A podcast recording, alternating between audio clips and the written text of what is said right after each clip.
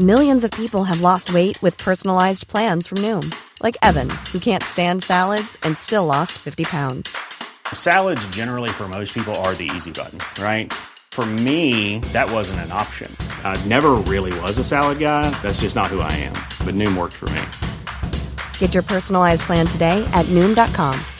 Real Noom user compensated to provide their story.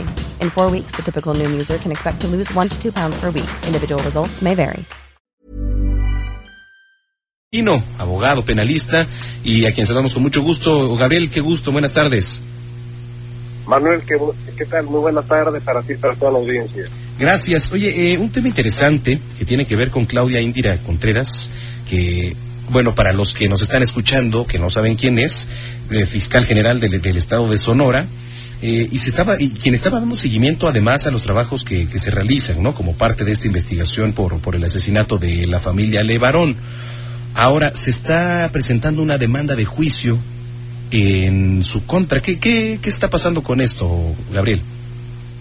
Así es, Manuel. Eh, al margen de esta tragedia que enlutó a la familia Levarón por la acción violenta que ocurrió en Avispe, Sonora, hace algunas semanas, también destacar que en el estado de Sonora, desafortunadamente, como es un modo superandi en algunos otros estados de la República, se llega a utilizar las instrucciones relacionadas con la seguridad, con la investigación de delitos, para incriminar a adversarios políticos. En el caso concreto en Sonora, eh, Manuel Auditorio, en el año 2006, prácticamente en el día 19 de septiembre, eh, policías estatales ingresaron a un domicilio para detener a una persona sin orden de aprehensión, sin orden de cateo, pero simple sencillamente porque era un adversario molesto para el gobierno de Claudia Pavlovich y le incriminaron mm, pruebas como una pistola, cristal, etcétera, para llevarlo detenido y de esta manera desactivarlo. Es una especie de persecución política que desafortunadamente, Manuel, ha sido una constante en diferentes gobiernos cuando viene el cambio de administración. Después de dos años de juicio, la persona quedó absuelta y el juez federal dijo, los policías que intervinieron esto, los secuestraron, cometieron delitos, tiene que investigarse. Con base en ello se presentaron las denuncias correspondientes, la persona afectada, Francisco Monjaraiza, reconoció a todos los policías que entraron a su domicilio, que lo detuvieron, que lo torturaron y que le sentaron pruebas. Bueno, hasta el día de hoy, Manuel Auditorio, a pesar de estar demostrado que la persona es inocente, que los policías cometieron delitos y que el afectado y sus testigos familiares han reconocido a todos los policías que intervinieron, la fiscalía se niega a presentarlos ante un juez, es decir, se niega a consignar el expediente y se niega a acusarlos, simple y sencillamente porque la fiscalía participó de este montaje.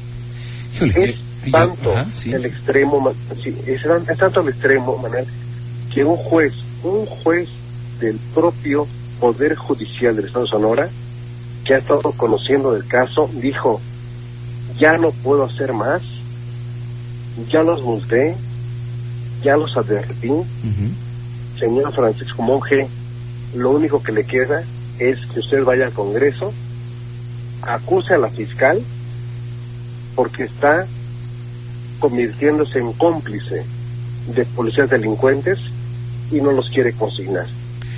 En el estado de Sonora no avanzan las investigaciones porque hay un encubrimiento y entonces pues le dijo vaya al Congreso, allá acúsela para ver la posibilidad de que en el Congreso puedan hacer algo. Híjole, pero si la Fiscalía General del Estado está coludida en el Congreso, pues veo pocas posibilidades, ¿eh? De que Francisco Monge salga ahí airoso. Y, qué lamentable, ¿eh? Porque sí, efectivamente, si ya se ha comprobado un caso de inocencia, ¿a qué otro órgano, Gabriel, podría acudir el Francisco Monge? ¿Podría ser incluso un órgano como la Suprema Corte? No sé, ¿qué, qué podría pasar? El siguiente paso, Manuel, eh, será acudir a instancias internacionales como el Alto Comisionado de la ONU para este tipo de eventos, así como la Comisión Interamericana de Derechos Humanos. Eh, Manuel, el, tema de Francisco Monge Sonora es una constante que ocurre en diferentes estados y que hay muchas gentes que han sido acusadas pues sin pruebas o con pruebas fabricadas para dar una respuesta por parte de las autoridades a la demanda legítima de la opinión pública de que no hay impunidad. Exactamente, entonces ahora lo que se tiene que buscar es que instancias nacionales pongan el foco en lo que está pasando en México, diferentes estados, para que ese tipo de prácticas queden completamente descarradas y abolidas de nuestro sistema. Hay muchísimas víctimas que no son responsables de delitos, pero que han sido presentadas como los grandes criminales.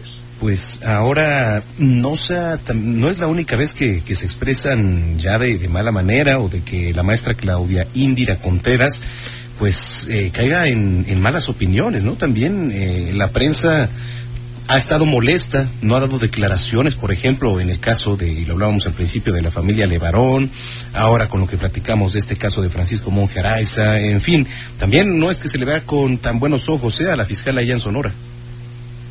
El problema es de que en el caso de la familia Levarón, el de mañana, por con tal de sacarse el tema de encima, tengan algunas personas inocentes, sí, sí, sí. a lo mejor con algunos antecedentes de de algún robo o de venta de droga y digan, estos son los responsables del crimen, caso cerrado. Eso es lo grave.